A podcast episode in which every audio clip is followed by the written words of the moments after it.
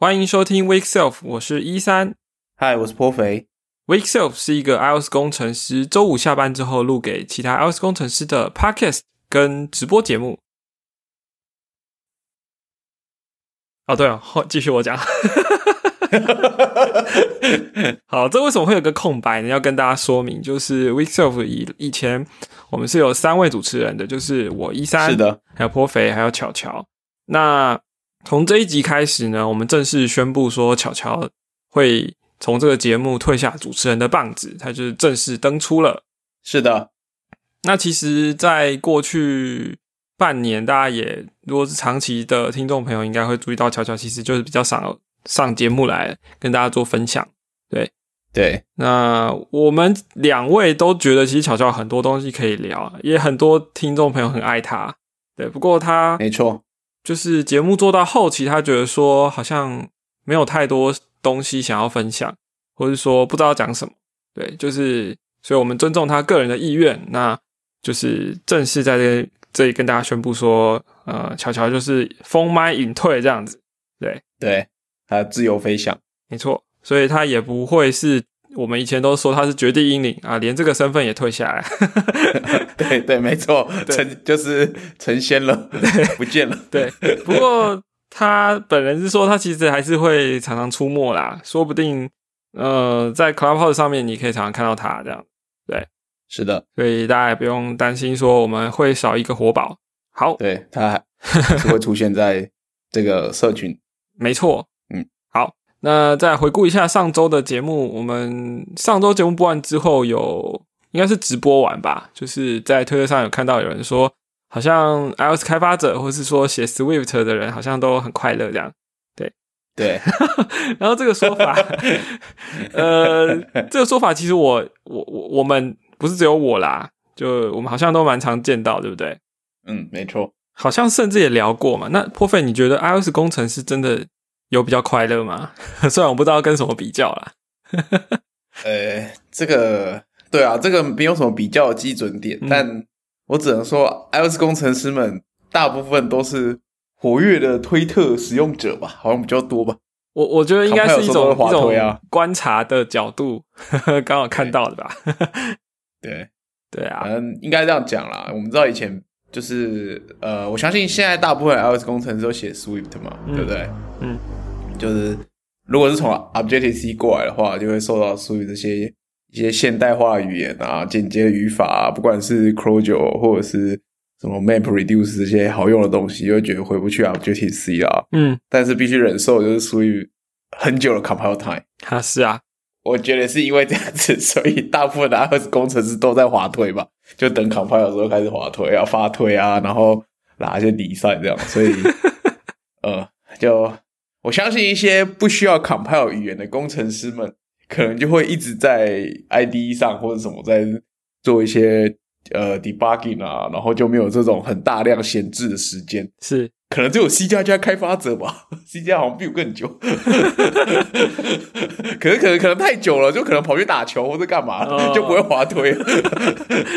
所以刚好这个族群呢，就。在推特上，这个使用时间和那个等待时间很 match，就所以就很大量的活跃，对对对。然后既然活跃，对嘛，大家活跃就开始分享踩坑经验嘛，所以我就是嗯，所以看起来社群上 iOS 工程师们都很活跃，很积极发言，是，然后互互相帮助，这样，这看起来温暖的社群。所以你的其实也蛮温暖的啦。你的理论是说，呃，如果是从写完 code，然后 hard reload 或是 library loading 的这种。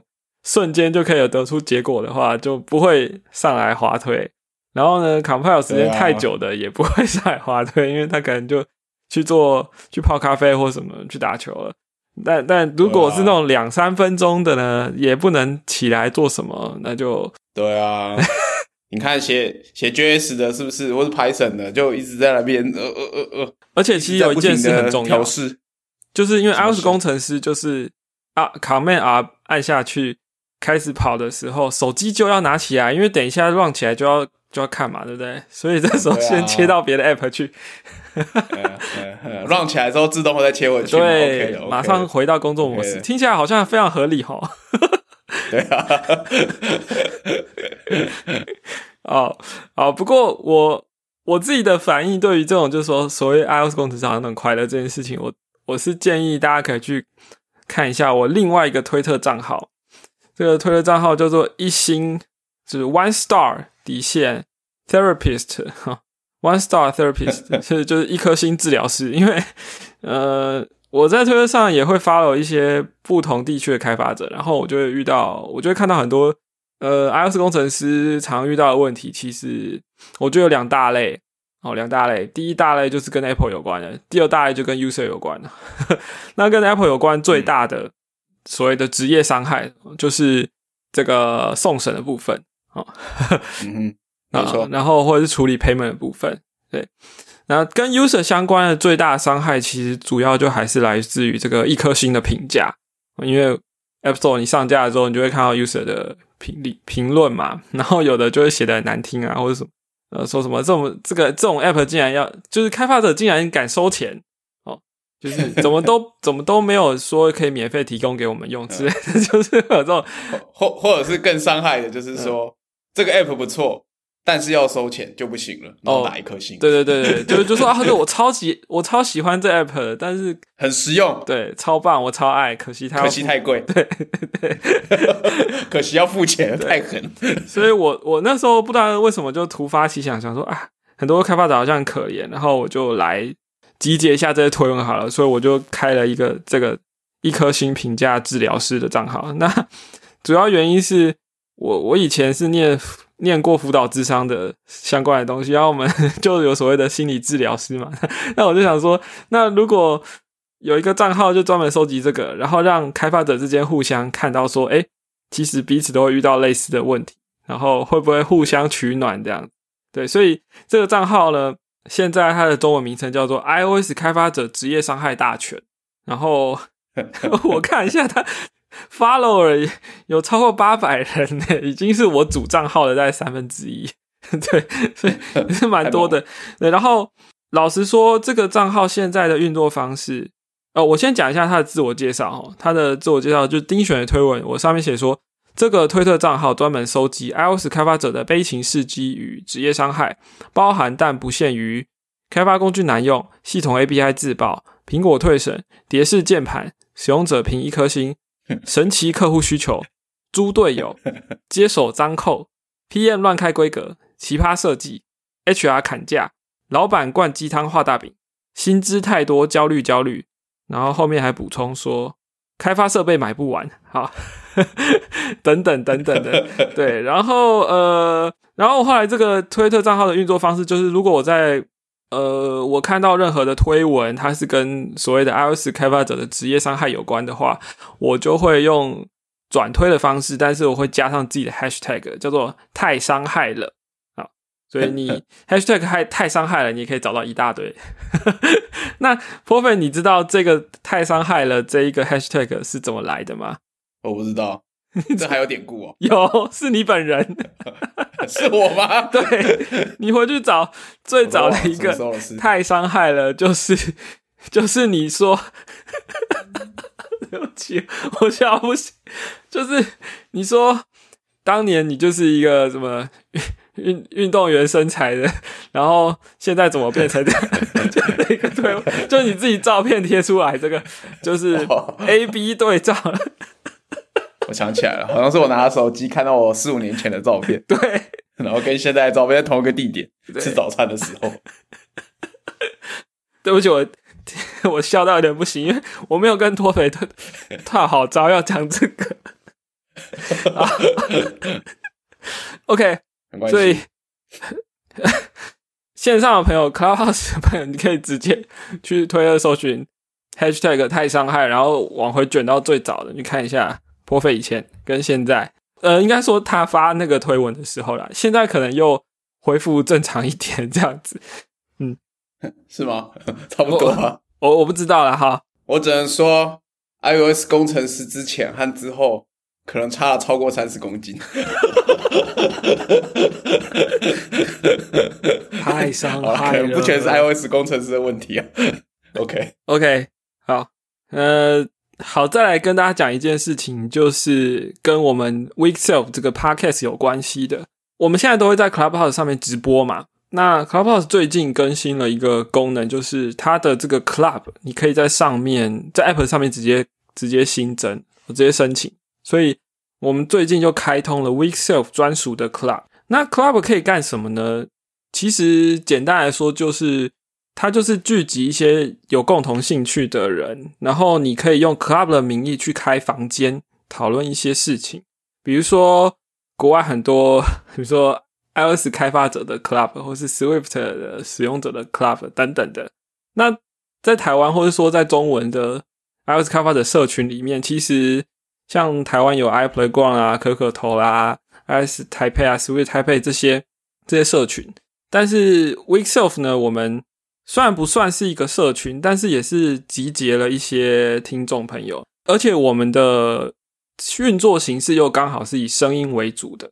像我刚刚讲的那些社群，其实都是要面面对面的一些聚会。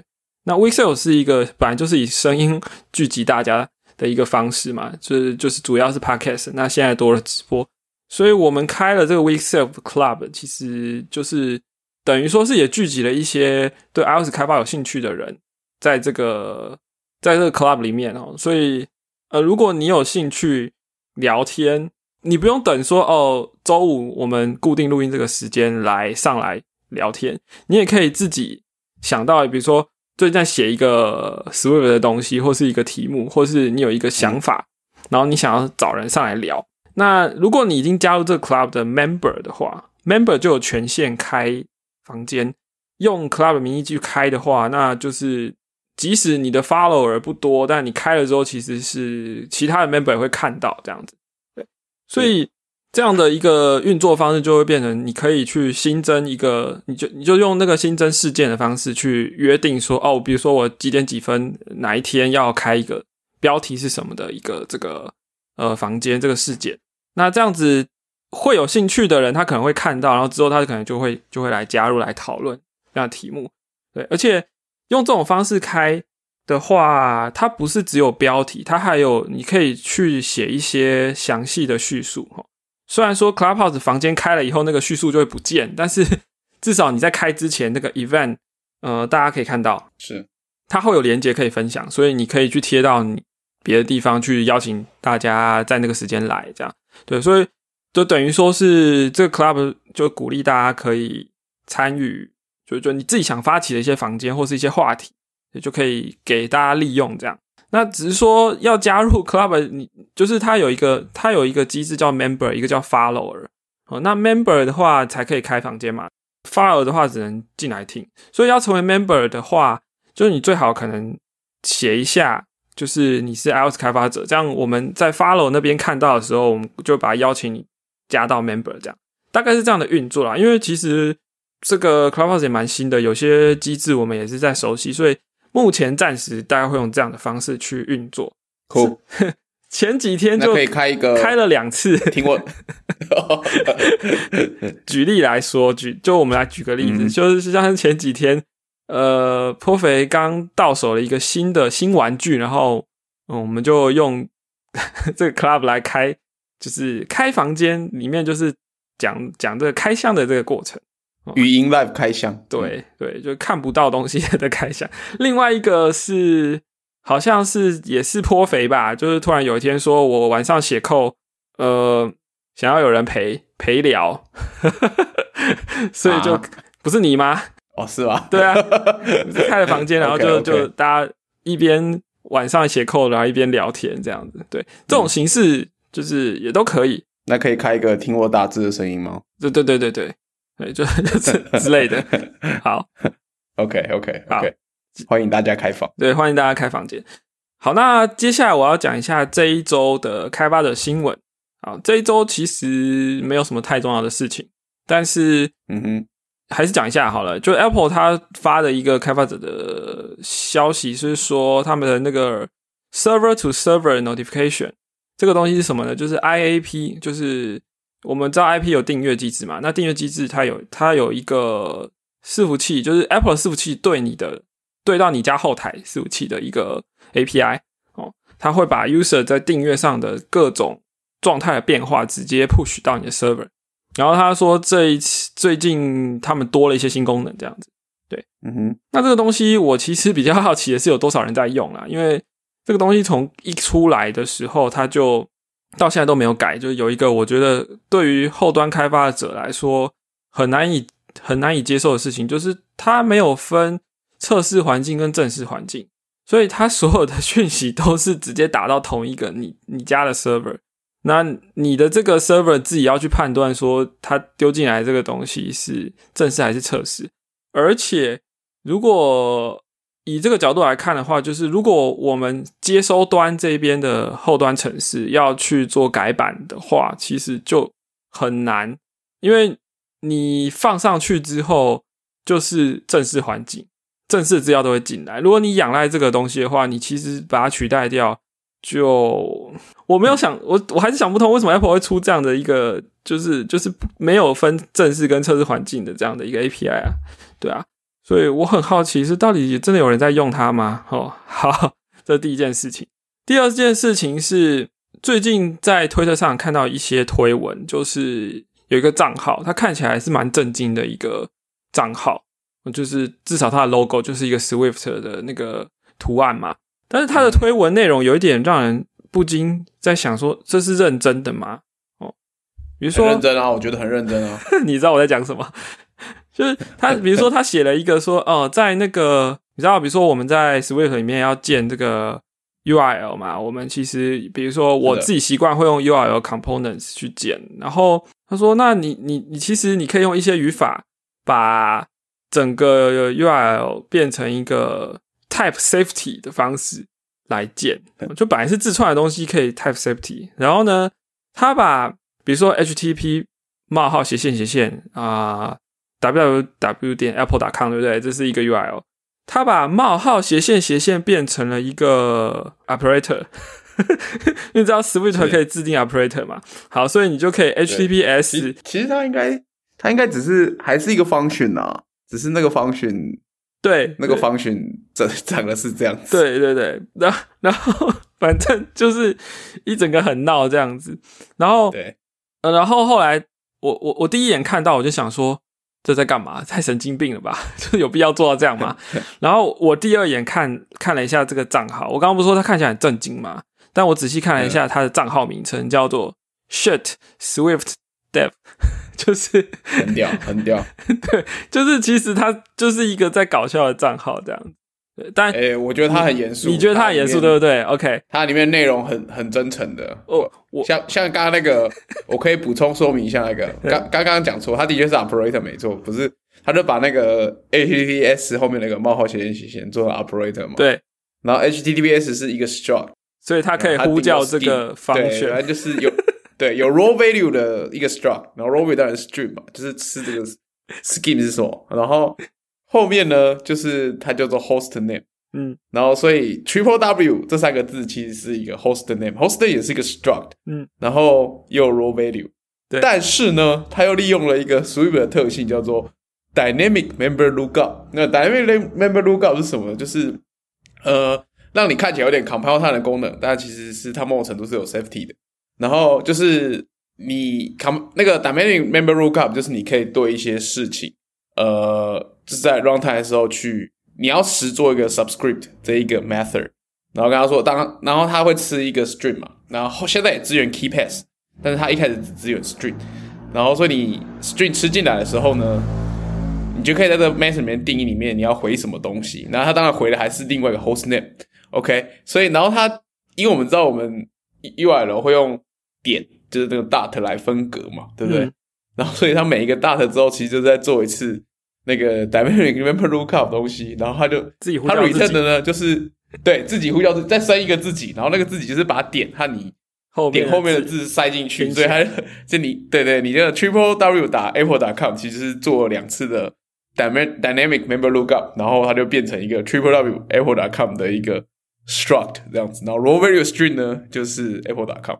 然后最后这个冒号斜线线这 operator 呢，就是用 URL component 这个方式把它组成一个真正的 URL，超酷！你们看破肥讲讲解的多认真，你知道我看到这个账号的时候，我就仔细想一下，嗯，这个账号认真的部分真的跟破肥很像，然后这个账号搞笑的部分或是幽默感的部分，就跟巧巧很像，这是真很像他们两个综合体这样。好，那你说他这个很认真，等等等等，我还有一个补充，我现在想到就是那时候我们不是有那个就是某某小编是也有说过一句话，说其实 HTTPS 冒号斜线斜线 Triple W Apple. com 在 C 语言里面也是一个合就是合法的语法，因为 HTTPS 冒号这个部分呢，其实就是 Go to 的 label 嘛。然后斜线斜线之后就是 common 的嘛，所以你在 C 语言打 HTTPS 猫猫去到 Apple 打 com，compile 是过得了的，compile 是可以过，可是它不是组成一个 UI 了嘛？没错没错，这个所以你看，大家还是要写 Swift 比较 powerful。卖脑啦，你你说这个账号很认真，然后他另外一个推文就就我我就不知道他多认真了，因为他写说 iOS 的 App 架构。他提出，我们我们因为我们做 iOS app 很多架构嘛，什么 MVC 啊、MVVM 啊、Viper，他就画了一个树状图去猜说，哎，怎么 MVC 如果某个地方拆拆开来就变 MVVM，MVVM 再拆某个地方就变 Viper，然后他再拆了一个叫做 Pikachu 的架构，简称皮卡丘。皮卡丘，所以 当然那个每一个下面每一个东西，它都是乱写的。你想说 Viper 没有没有乱写啊？我觉得他很认真呢。我我是说 Viper 这五个字怎么就变成了 P I K C H？然后 Enter 里变成 Kernel 是有点乱写了。所以说你还是觉得他很认真吗？好，我开玩笑了。反正很认真，反正这个才能唬出这些东西了。这 这个账号就是很一本正经的讲干话的一个账号，就是没错。然后觉得我这才回去看了他之前的推文，我才发现哦，原来我之前看了那个，觉得有点很多人在转推，但是觉得哪里怪怪的。哦，原来就是这个账号。对我，我只能说我的感受是。嗯，这也是一个匿名账号啊，看起来 就是要一本正经讲干话，先开个匿名账号那种感觉。对对对对对，这不容易，说不定这是颇肥开的。不，我不认识他，他是谁？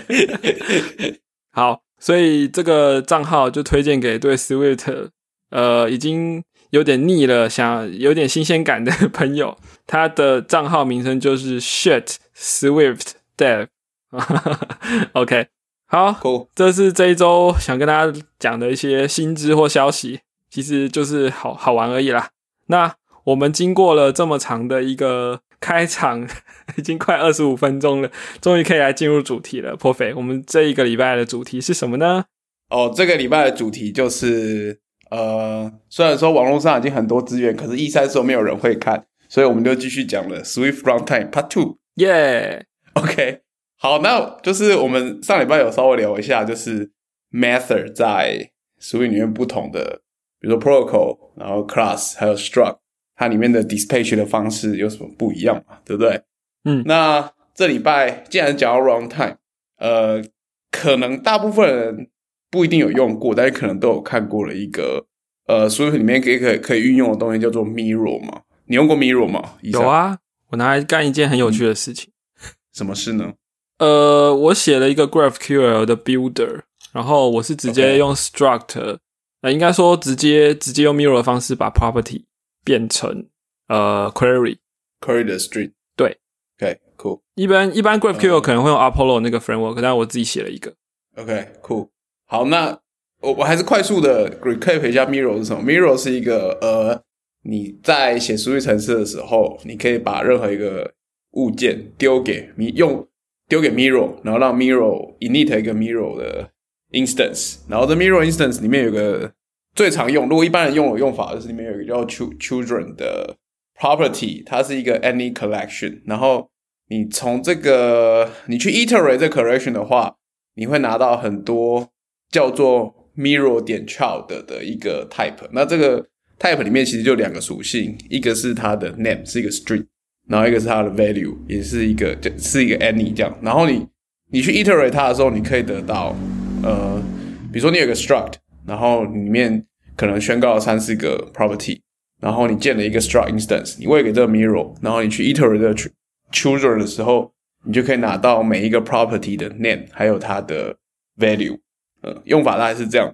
然后这个就有一点呃，算神奇吗？就奇妙的地方就是你在定义 struct 或是 class 的时候，这是 compile 太生成的东西嘛，对不对？嗯，那 Mirror 可以拿到这些资讯，也就是代表说，呃，你在 compile time，也就是你写 code 的时候的这些资资讯，其实是被记在真实那个你的 app run 起来的这个 memory 里面的某一块地方。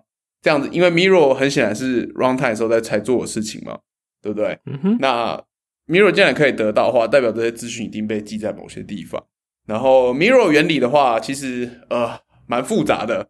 在有一个知名的、蛮有名的一个写了很多俗语相关，然后非常硬核的底层的文章，叫做 Mike Ash。然后他在很 N 年、N 年、很哎，他在 Sweet Forum 上面有一个很长的文章，叫做 How Mirror Works，然后就有详细的讲解 Mirror 到底怎么运作的，然后在各个不同的 Type 上面有一些不一样的做法。那所以我都很详细，我们会附在 show note，有兴趣的人可以深读，但是嗯有点硬，然后我们就呃取中间几个重点，基本上是这样。从 Mirror Source Code 就是 Swift Standard Library 里面的，所以去看也看得到。那里面有几个最重要的地方，就它两个主要 method，一个叫做 Get Normalized Type，然后这个东西里面实作就是可以拿到我们刚刚说 Mirror 它 init 的时候，它需要接受一个物件的 instance，那这个 Get Normalized Type 就是。用来取得这个 instance 到底是什么 type，然后 get child 都是取得 instance 里面有什么东西，也是有哪些 properties。那如何做到这件事情呢？就是我们刚刚讲了嘛，一定在记忆体里面有某几块地方有存这些资料，对吧？然后我们可以让 runtime 的时候去查这些地方。那要讲这个之前，我们可以很粗浅的讲一下，就是 Swift 的 memory 是怎么 layout 的，就是基本的形。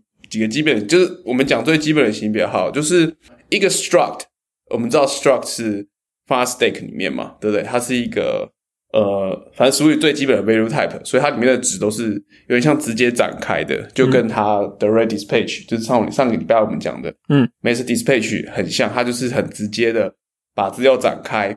呃，什么叫直接展开呢？也就是说，假设我们现在有一个 struct 叫做负，那它里面有三个 type，呃，三个 property。嗯，分别叫 A、B、C，对，都是 integer，对不对？我们知道一个 integer 是一个 integer 是八个 byte 长。那如果说你今天呃取得了这一个，我们建了一个负的 instance，然后我们用 unset pointer 的方式拿到这个负 instance 的 address，如果你直接把这 address 呢往下印二四个 byte 的话，你会看到它的结果就是。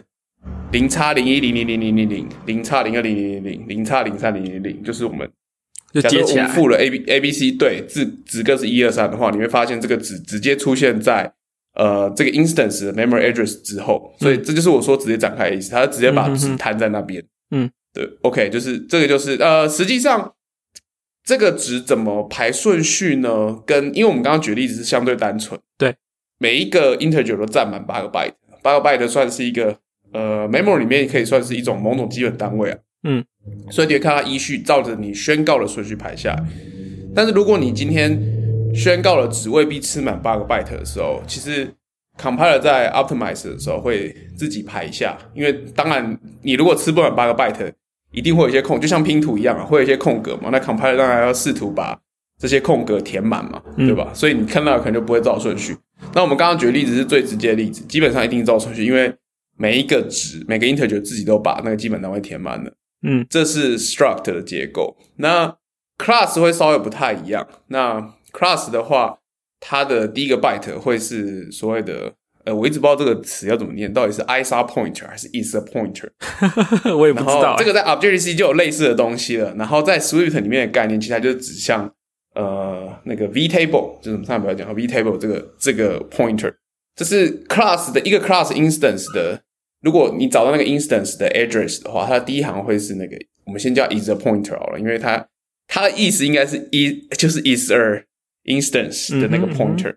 OK，然后第二个 byte 会是它的 reference count 储存的地方，然后接下来就会是呃，如果是单纯的 value type 的话，你会假设说我们定义另外一个 class 叫做 bar，那这 class 呢，一样跟刚刚的负一样，有三个 property 分别是 A、B、C，那都是 integer，它值各自，我们都给它初始值是一二三。那你找到这个 class 的 instance 的 address 之后呢，前面两个 byte 或者我刚刚讲的第一个，呃，前面应该说第一个 word 啦，一个我们用 word 好了，一个 word 是八个 byte 嘛，嗯哼，第一个 word 或是 is a pointer address，第二个 word 会是 reference count，后面第三、第四、第五就是我们刚刚定的 A、B、C，你就会看到。零叉零一零零零零叉零二零零零叉零三零零零，然后因为现在的呃现在的电脑大部分都是 little endian，所以虽然是一二三，可它会出现在左边这样子。OK，这是基本的物件 memory，这是长这样子。嗯，那所以实际上我们也可以知道，我们刚刚有说过嘛，mirror 竟然可以 runtime 得到这些呃，比如说我们刚刚定义两个富汉堡这两个一个 strike class。嗯，可以找到这些资讯的话，那代表这些我们宣告这些资讯一定会长在某个地方嘛？不然说，如果说对 sweet runtime 来说，他今天拿到，比如说我们刚刚讲的负或是 bar 这一 instance 两个 address，他怎么知道往后要读多少，往后要找多少，对吧？嗯哼，你负拿过来，你直接你已经，因为我们先知道说，我先告诉你负的宣告是长怎样，所以你看到那个一二三，你才会知道说，哦，个别是 A、B、C 这三个 property 嘛。对不对？bar 也是嘛，你可以知道前两个 word 分别是 is a pointer，还有它的 reference count，然后三四五个 word 才是 A、B、C 这三个。所以很显然的，在某个地方有记录这个 type 到底是长什么样，它的详细资讯。这个在书页里面叫做 metadata 啊，呃，然后 metadata 对，就是应该大可能多多少少都听过这个名词。然后 metadata 在 Swift 的的 repository 里面，其实它有一个文件就是在写 metadata，然后上面有强烈警告，告诉你就是这个已经 outdated，但是其实没有变太多了，跟上面的差不多。是，然后有真的要看准的话，可以就是真的想要很确定的话，其实可以看 source code，source code 这段 source code 都是 C 加加写的。呵，然后呃，我建议大家可以用 VS Code 看至于 source code C 加部分，就是 VS Code 毕竟对 C 加资源比较好，你要做一些 method 查。definition 啊，还是蛮方便的，然后找 symbol 还是蛮方便。S code 不太行，就是可至少我不太会啊，就是还要设定很多东西啊。VS Code 比较简单。好，Anyway，回到 metadata，那 metadata 这个东西，呃，就是其实它就是记录了这一个 type 里面有什么资料。那 class 的 metadata 非常非常非常的复杂，它分了好几个好几个不同的 table 和要去查。我们先，我们今天可以稍微讲一下比较简单的 struct metadata。其实我们只要大概知道 runtime 到底是怎么做到这些事情，从 struct 就是一个很好的概念，这样。然后 struct 的 metadata 应该是这样讲，就是呃，我们可以先 struct metadata 的话，它的第一个 word 呢，它我想一下，我这边要怎么切入比较适合的开始。我们先讲 any 好了。如果大家知道 any 的话，any 是一个 metadata 的最基本的 example，因为如果大家知道的话，any 其实是一个 protocol 嘛，然后所有的 Swift 里面的物件都自动的 conform to any 这样子。哦，然后一个 protocol 的 metadata 其实呃有两个 word，基本上有两个 word 长。那第一个 word 就是呃指向这个 metadata 的它的 type 是什么，就。它里面有定义一串的数字，就是什么 struct 啊、class 啊，然后是 protocol 啊什么什么的。嗯，然后第二个是指向，呃，它有个 descriptor，就是指向说这个里面的它它是一个 pointer。第二个第二个 word 是一个 pointer，然后指向说这里面这个 type 呢，它里面真正的内容到底有哪些？这个东西描述这个我刚刚讲这坨东西有个名词叫做。我也不太会念，但是叫做 nominalized descriptor，它就是呃把所有的东西，它所有的这个 type 的所有资讯都放在这 descriptor 里面，然后你要逐一去查这个表，你可以知道这 type 的所有资讯。嗯哼，那 any 是比较特别的 protocol，基本上 any 它只有一个 word，一般 protocol 两个 word，然后 any 只有一个 word，它就是只有前面的 kind，然后这个特性是什么呢？也就是说，其实呃，我们要怎么在 Swift 写库去查 metadata 资料是什么？因为就如同我刚刚说的嘛，呃，Swift memory 是我们知道很物件都是有固定的 memory layout，包含 metadata 也是。那我们在 Sui Code 里面，我们要怎么写库去知道每个 metadata 的值是什么？怎么去研究它呢？嗯，其实有一个很重要的关键，就是呃，有一个叫做 onset be cast 的重要的 method。好，这个 method 是做什么事情呢？听起来就很不安全。对对，就是 unsafe 嘛。这个 method 做的事情就是，呃，如果你拿到一块 memory 的话，你可以直接强制把这个 memory cast 跟 cast 某个 type。就跟那个 type binding 在一起，他相信你对这个 memory 的理解，他就强制让你做了。所以当然是 un 因为我们知道他就完全无视于 Sui 的 type system，你就是他就直接把这个这一块 memory 跟你所宣告的某个 type 绑定在一起，他认为这个 memory 可以用这个 type 方式来解读。那这就是最重要的地方，因为我们刚刚说 metadata 或者我们刚刚讲的 descriptor。它其实也是一坨记忆体，然后有不同的 layout 来记录不同的资讯。嗯，那我们只要知道这些资讯是怎么 layout、怎么记录的，我们就可以写一个 struct。嗯，然后把它用 onset bcast 成这个东西，这样。然后那这跟刚刚讲 any 有什么关系呢？这有一个重点嘛，就是我们知道任何东西都可以 cast 成 any type，对吧？对。所以你任何东西 cast any type 的时候，呃，它的第一个 word 其实就是一个 integer 的长度嘛，对不对？嗯，你用 onset bcast，然后你就可以，其实你拿到就是那个 meta type 的 address 啊，你就可以只从这个方式，你就可以得到这个 meta data 到底在哪里。然后这时候，如果你去看 source code 或者是里面的 meta data 的文件，嗯，呃，大部分都还没有什么太大的改动，还是可以看的。你就可以再另外宣告一个 struct，就是照着这个方式去长你的 struct，然后你再一样用 onset bcast，你就可以从这个 struct 每个 property 拿到所对应的。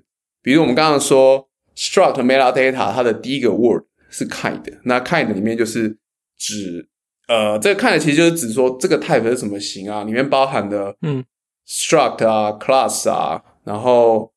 enumeration 啊，然后 opaque container 啊，嗯，然后 Objective C 的 bridge 的 class 这些东西，嗯哼，然后你可以拿到这个值，那这个值在表在 metadata 文件也有，所以呃，如果没记错的话，struct 是零，但是它其实有带一个 flag，就是你这个这个物件 instance 是在 heap 里面，这个 flag 会加上去这样子，然后。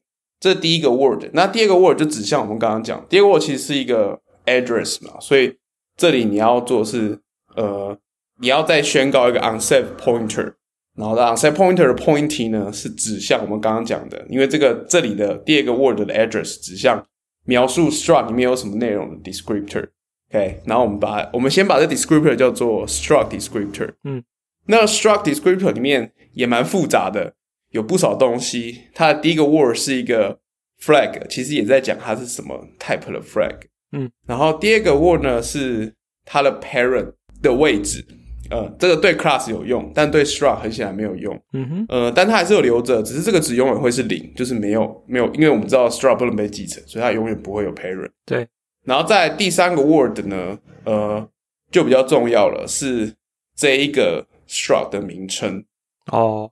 然后这是一个 C string，然后在里面还我还要讲到另外一个东西叫做 relative pointer，就是一般的 pointer 是什么呢？就是如果你在看 metadata 的话，relative pointer 是一个很重要的概念。一般的 pointer 是说，我们知道 pointer 里面的值会指向一个 address，对不对？嗯。那这个值其实就是指到 memory 某一段真正的 address，比如说实际上来说有点像是呃，比如说中正北路三十号。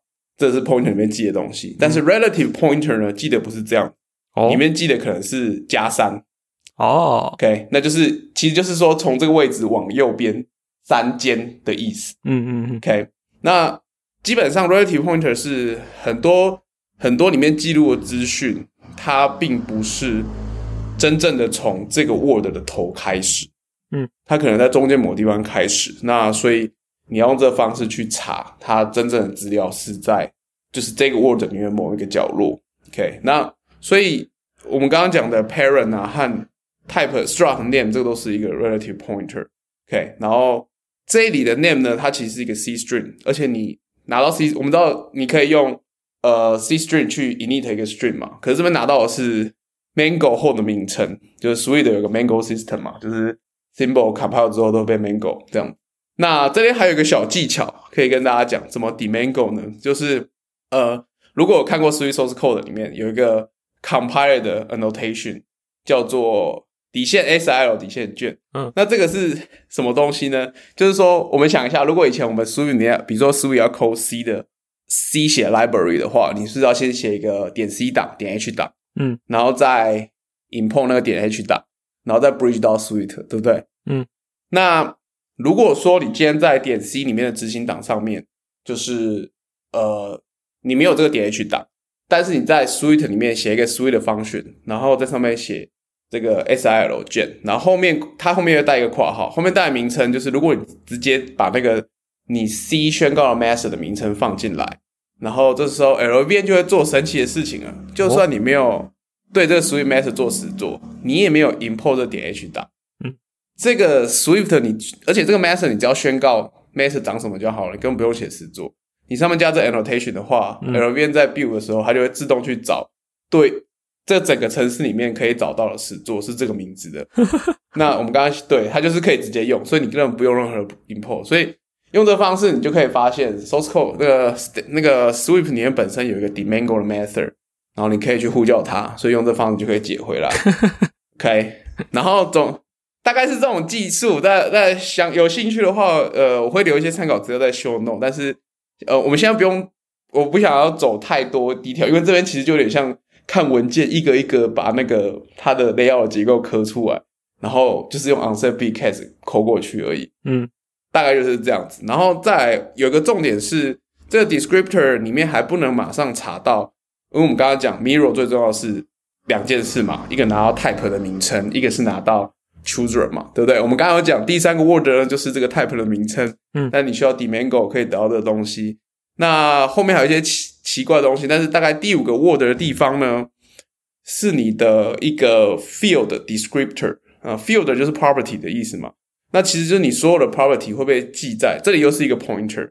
那直到另外一个地方，所以你到底有哪些 property 是由这个 pointer 所指向的，叫做 field descriptor 的地方所。描述的，它 descriptor 就 describe 有什么些 field 嘛，然后在第二个 word 呢，就是记你有几个 property property，OK，所以 mirror 在这里的时候，其实会先去查这个，还有第这个它总共有几个 property，然后它再会从这个 field descriptor 里面去找到底每个 property 的名称和 type 是什么，嗯，然后这个 field descriptor 又不是那么容易查的东西，在我们刚刚说 field descriptor 是第五个 word，第六个 word 是有几个 field。第七个 word 呢是一个呃有点复杂，叫做 offset vector，OK，field offset vector。这个 vector 里面有记录了好几个 offset，然后每一个 offset 呢都是用来，因为那个 field 我们刚刚讲 field descriptor 里面是记录有什么 property，嗯，OK，那每个 property 其实也不是对齐的，那它是接在，它是连续，它是全部塞在同一块 memory 里面的，为了可能为了节省空间吧。就是比如说，我们刚刚讲负里面 A、B、C，它会说 A 是 int，然后接下来 B 是 int，C 是 int，它会塞在里面嘛。但是一样长很简单，但是不一样长的时候，嗯，你就没办法，就很难去查嘛。对它，你如果单看 memory 就是一堆零一零一 binary 而已，你根本不知道什么。所以这 offset vector 呢，就是记说你每一个 property 的 offset 在哪。如果是刚刚 A、B、C 的例子，我先实际上不是这样，当然我用个比较大家可以理解，就是。刚刚是 A、B、C 三个 integer 的例子的话，就是那 offset 可能都是八个 byte、八个 byte、八个 byte，你就可以从第零个 byte，所以你就可能是第零和第八和第十六个 byte，你就一看第零个 byte，它告诉你，呃，名字是 A，然后 type 是 integer，然后再到第八个 byte 去查，就是名字是 B，然后 type 是 integer。这个基本上整个我们刚刚讲 mirror 做两件事，查内涵、查 children，大概是这样做，所以可以想象说，哎，strike，我可以必须说 strike 已经是最简单的 metadata 结构了。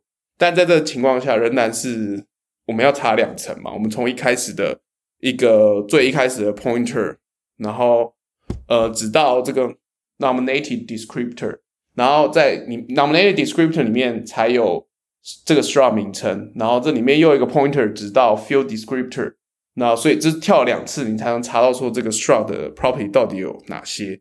那基本上这。这整个已经是最简单的结构了，然后 class 的话更不用说更复杂，因为有太多事情，它有 v table 啊那些什么的东西。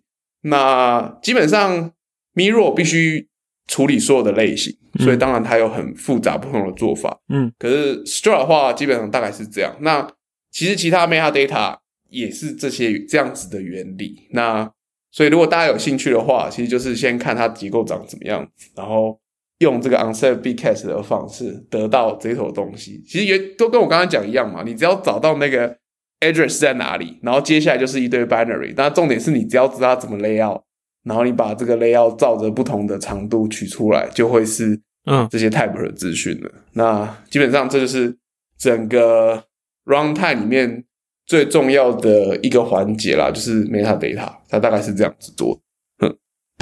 好哦，不知道大家听得怎么样时？间过得蛮快，怎么时间那么快？我已经我们已经一口气只剩十分钟了。差不多啊。对我趁你在讲的时候，我其实也去翻了一些文件，然后我发现，对对对对，像是阿里巴巴的那个 Handy Jason 啊，就是用 metadata 对来来对，他们解。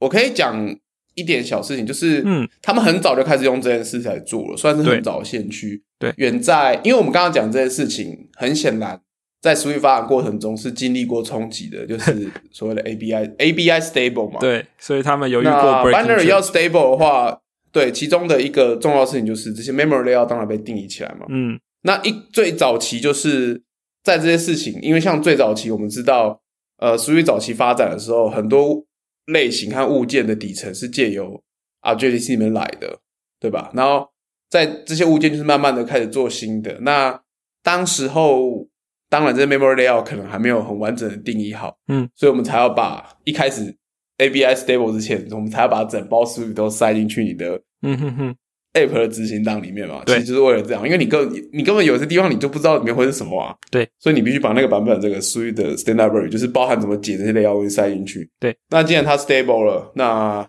所以阿里巴巴是在 ABI stable 之前，那个 Handy JSON 在 stable 之前就做了这个东西，嗯，所以当然在呃 ABI 真的 stable 是 Swift 五吗？还是四点几？我有点忘记了，反正就是在那个 release 之后，他们也经历过一阵子改版这样子。嗯不过他们的确就是用这个方式来做，但其实原理跟你讲的，呃，跟你说的那个，你用 mirror 方式去把你的 model 对应到 GraphQL 的的 query 的方式嘛，嗯，原原理上是相似的啦，只是你可能 code 比较 high level，你是从 mirror 去看，那它是 low level 用 metadata 直接去查这些资讯，这样哼，大概是这样啦，嗯。好，Yeah，耶 没关系，我知道听众朋友一定会听得不飒飒，但是也不用太焦虑说啊，这个我不会怎么办？对万一哪一天颇肥考我，我只能说，如果大家面试有人考你这个的话，你当下脑中一定要想到两个字：快逃啊！在公司不能待啊，搞屁啊！好，那我们就来进入我们每一次节目都会有的劝败环节吧。耶！耶、好，一样是由我先开始。不过呢，我今天要劝败的东西，其实算是颇肥先买到了。没错，对，就是 PS 五。好，那为什么为什么我要劝卖 PS 五？因为我也买到了，只是我 我还没有拿到就是了。好，那呃，为什么要讲这个？主要是因为前一阵子颇肥好像拿到 PS 五的时候，呃呃，诶、我我应该补充一下前几天，没有前一阵子，我我要补充一下，应该说颇肥今天有别的想劝败的东西，但是因为他想劝败的那个东西，我没有我没有经历过，所以我帮他劝败 PS 五。OK，OK，反正我也买了。好，呃，大家知道这就是一个 PlayStation 嘛，就是 Sony 的那个怎么讲游戏主机，对。然后去年底就出了第五代，呃，然后同期的还有微软的 Xbox 的 Series X 跟 S。好，然后我们之前节目也有聊过说啊，这东西好难买得到啊，什么什么的。对，那为什么它会变成我们今天的劝败的话题？是因为前几天颇肥拿到这一这一台新的 PS 的时候，呃，其实我我们就是做了一个线上开箱，就是刚刚有讲到线上开箱的一个 直播，然后另外找了另外一个也是算是也是 iOS 开发圈里面的一另外一位推友上来一起聊，然后我才发现他们对几乎应该几乎同一天吧。然后我才发现他们两个并不知道一件事情，就是游戏主机都已经买到了，然后竟然不知道的事情，就是说，各位，如果你你对 PS 不熟的话，你应该也知道说，呃，现在游戏主机的都会有一个走向，就是有一部分是走订阅制哦，像是三大主机 PS 啊、Xbox 还有任天堂 Switch，他们其实都有一些线上订阅服务。然后这个服务可能最主要，它的名义上就是说，哦，帮你保存存档，或者让你可以线上连线。因为毕竟做连线机制也要架 server，也要维维护成本，所以它会就是用订阅制的方式。那另一方面，PS 的这一个订阅制，它又会每个月啊，有如果你有加入的订阅会员的话，每个月就会送你一些游戏可以玩。哦，你只要去线上说啊，这个要把它加到我的游戏库，那之后。只要你是在会员期间，你就你就可以继续玩这个游戏。对，它它是这样的机制嘛？那我就发现他们两个人都拿到 PS 五了，竟然不知道说 PS 五有一个特色，就是说如果你买了你有 PS 五的主机，然后你又是这个订阅的会员的话，其实你可以去呃怎么讲一，就是你可以去 claim 一个叫做 PS Plus Collection 的东西，然后它里面有十几二十款。P.S. 四时代的大作，就是等于说是你买了 P.S. 五，然后再加那个稍微订阅的月费哦，其实应该也不赚多的话，你就有一堆经典游戏可以玩。对，所以 既然他们都是呃。都是资深 PS 玩家，但竟然不知道这件事情，那我觉得应该很多人可能真的不知道。我其实知道啦，我只是遗忘了啦。我那时候有跟你讨论过，我说哦，好好有这些游戏还可以啦。嗯，是啊，所以我只是想说，OK，如果你对游戏机不熟，或是你有兴趣的话，那呃，PS 五虽然现在大家说好像没有什么特别游戏可以玩，但是。如果你就没有经历过 PS 四的时代的话，那其实五代这个机器买下去，再加上这个订阅的话，你其实有很多东西可以玩。就是是的，对我觉得这是一个就是入坑 PS 家族的一个不错的方式。对，当然如果你从以前就是 PS 四的玩家，甚至更早，你可能也真的有订阅的话，你可能每个月。呃，领那些免费游戏里面都已经把我刚讲那个 collection 里面的 差不多领完了，所以可能对你就没有特别吸引力。对，不过还是讲一下。那因为也因为就是我们两个都买到了，所以所以我们大家会不会觉得我们其实在炫耀，我们在劝败啊？呃，我们在劝败，而且我们要劝败是我们自己的 PS 四。没错，对，就就之后确定没问题的时候，可能会把旧机拿出来卖，这样。对，是的。呃，喂好了，既然既然既然说到要买 PS 五，其实还是要讲一下为什么买得到。但是这个这个东西就是向来从一开始开卖到现在一直都是缺货的，所以说我们也不能保证什么方式买得到。不过我们还是各自讲一下自己是怎么买到的。好了，从颇肥先开始。我我吗？其实我也只是在某个小卖店登记起来，然后没想到忽然就排到了。是，那我但是我必须说，嗯。呃，数位版的货源的紧张程度真的是没有像实体光碟版这么的紧绷啦。是，如果大家真的很想要赶快入手的话，我会建议目标放在数位版。那我我我顺便先讲一下为什么我买数位版好了。第一个是，呃，我 PS Pro 基本上我那时候一开始在买的时候，还是有时候去买一下二手片啊，或者游戏玩完就卖掉啊。嗯。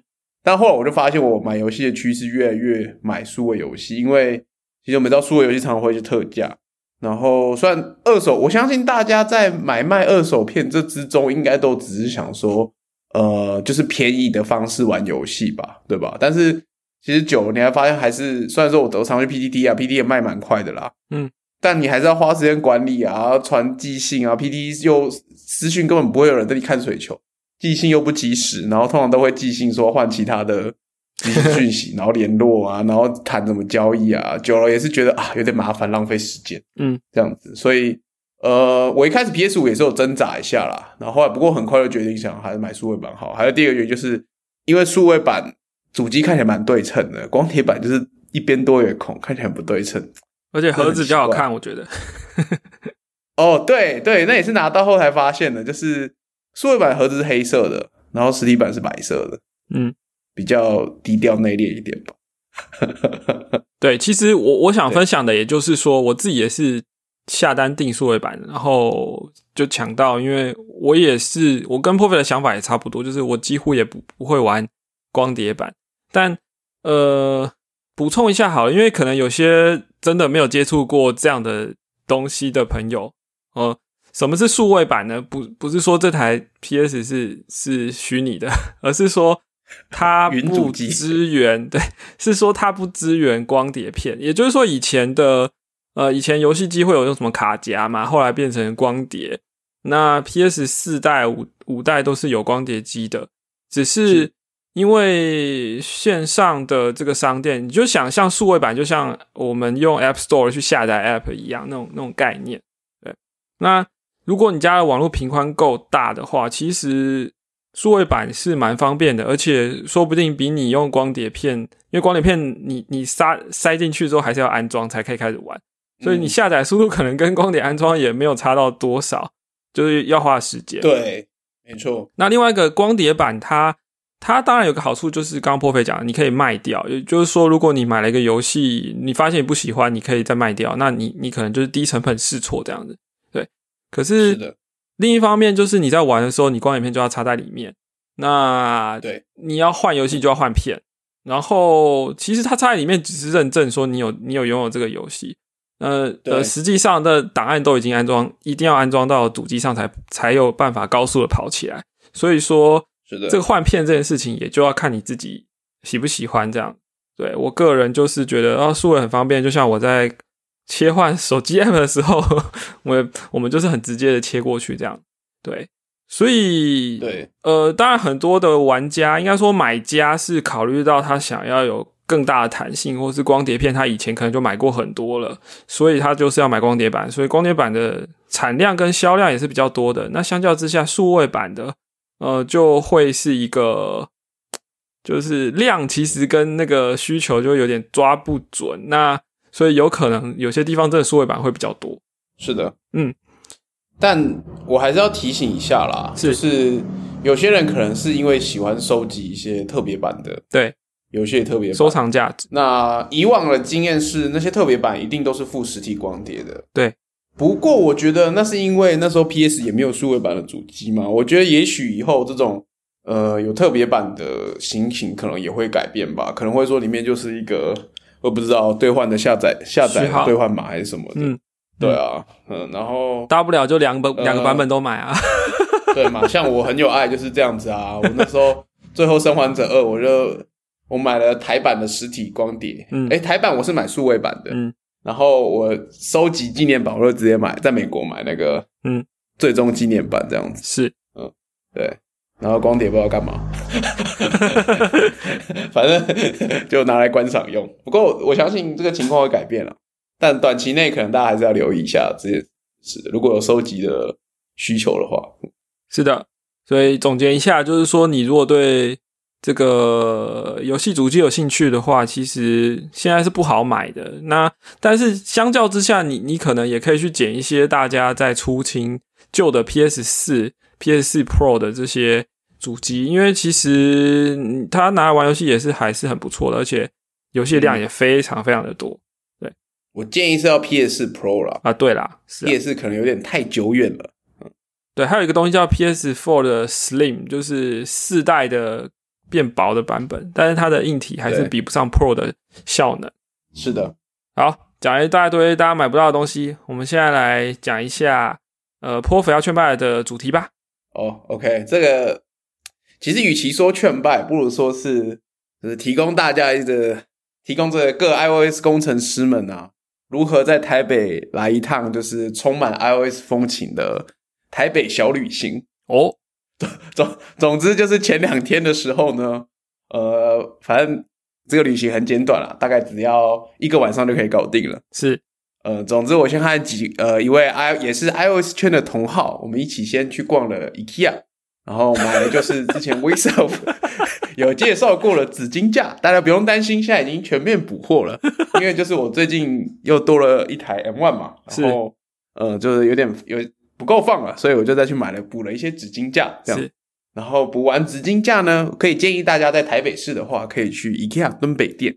为什么呢？因为紫金架逛完之后呢，你可以快快乐乐来到另外一间叫做笑猫咖喱，这是旅程的第二站。嗯呃，笑猫咖喱基本上这个也是非常充满 iOS 精神的，是一间由 iOS 工程师租给 iOS 工程师吃的咖喱店。呃，当然当然不一定只限租给 iOS 工程师了，但是在里面吃咖喱聊 iOS 就会感觉特别的有劲啊，因为老板曾经也是个。iOS 工程师啊，现在应该还是可能，对对对对，但是就是呃，可能有些伤害吧，是吧？所以用咖喱来平衡他的人生，嗯，那咖喱品质也是非常的好，就是推荐给各位 iOS 开发者们。然后呢，你可以选在每个月第二周的星期四的夜晚进行这个活动，嗯，为什么呢？因为当你吃完咖喱之后，你又可以。我刚刚讲的行程都是从 IKEA 之后都是用上走路就可以到的行程哦。哦，吃完咖喱之后，你又可以稍微走路一下到现现在还走得到啦，就是到 P College 就是的公司，因为每个月第二周星期四晚上就是呃台北一个历史悠久的 Coco Hat，就是我和伊莎和球球，我们常也不是常常啦，偶尔会去，但是就是已经去很久了的一个 iOS 工程师的聚会。吃完咖喱吃可可，对对对对对，吃完咖喱吃可可，在里面可以得到各种薪资嘛，然后可能也可以找工作嘛，然后也可以交交朋友。完了之后还有神秘的行程，你要走路到附近的小公园，会发生很多神秘的事情，就是等待各 iOS 工程师们来体会如何。这是一个在台北市马上就可以执行的快乐的 iOS 小旅行，这是本周我要跟大家劝拜的内容。听起来超好玩，很充实，很充实。我久久来这台北，啊，真的是太充实了，很不错。对，是的。